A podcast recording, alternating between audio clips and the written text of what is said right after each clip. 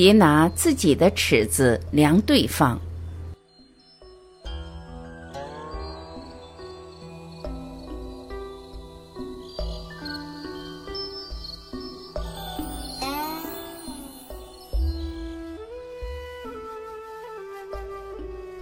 每个人的生命体验，最后都构成了一个现象场，它就像是一个人认识世界的坐标体系。亲人间的理解之所以很难，关键原因在于我们习惯从自己的坐标体系出发，去推测、揣摩、评价，甚至抨击另一个人，却完全忘了对方也有一个现象场，有一个与自己完全不同的坐标体系。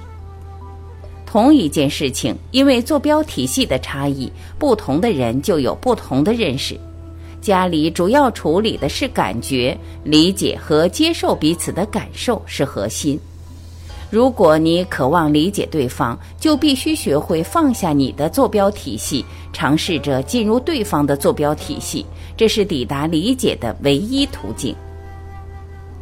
很多人抱怨。我无法理解配偶到底是怎么一回事，这是在做婚姻咨询中最常碰到的问题。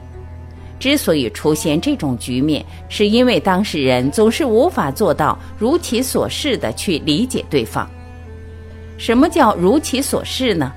就是对方怎么感受的，这才是事实。我们要按照对方的感受去理解他。很多人习惯上认为重要的是发生了什么事实，但是他们却不知道这只是他眼中的事实，而不是对方的事实。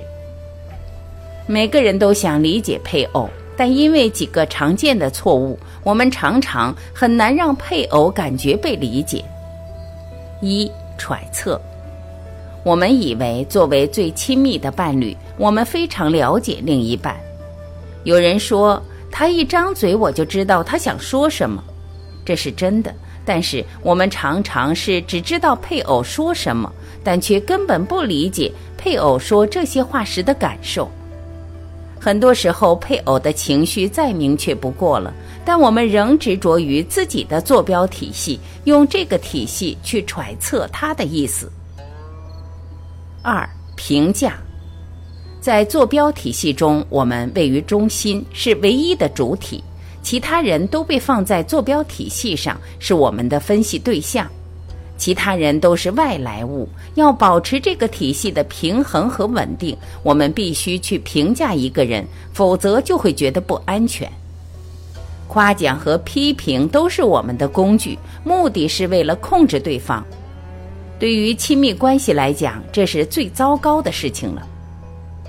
三出主意，对方一说到问题，我们就急着去出主意、提建议，忙着为对方解决问题。但实际上，对方多数时候只是为了借问题宣泄情绪，根本不需要我们的建议，并且我们是从自己的坐标体系出发为对方出主意的，这会严重的妨碍理解的达成。事实推理。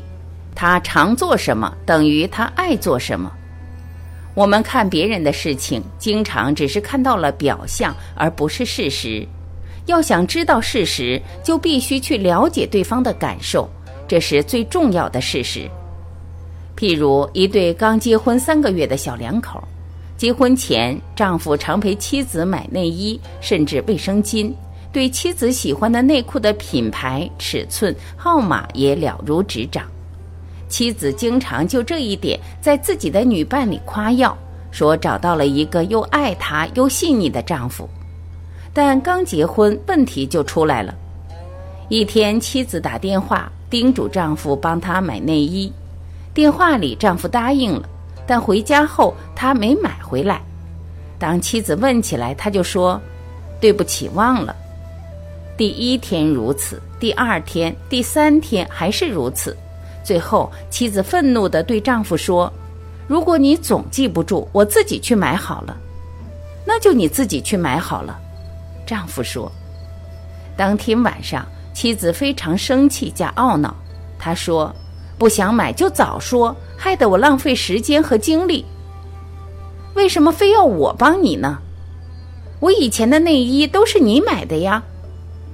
但你想过没？我一个大老爷们儿，真的喜欢买吗？你记得我哪次是很高兴的、主动的去买吗？的确没有，都是我让你买的。妻子觉得非常震惊，她问道：“既然不想买，为什么不告诉我？”我怕你不高兴，怕你生气。这个案例非常经典的诠释了什么是事实。男朋友帮女孩买了几年的内衣，女孩就自动归纳成他喜欢这么做，但真正的事实只是男孩子是怕她不高兴。重要的不是发生了什么，而是对方是怎么感受的。我们要永远记住，感受的沟通在亲密关系中是最重要的。时代改变了，我们爱的方式却没有改变。以前物质很容易匮乏，所以爱的主要内容是保证对方的物质需求。但现在物质需要已经不再那么重要，心理需要的重要性则日益突出。鉴于此，我们应该进化我们爱的方式，重视配偶或其他亲人的心理需求。亲密关系的一个重要价值就在于交流，并相互理解和接受彼此的感受。没有彼此感受的交流和理解，都是肤浅的沟通，无法达成真正的沟通。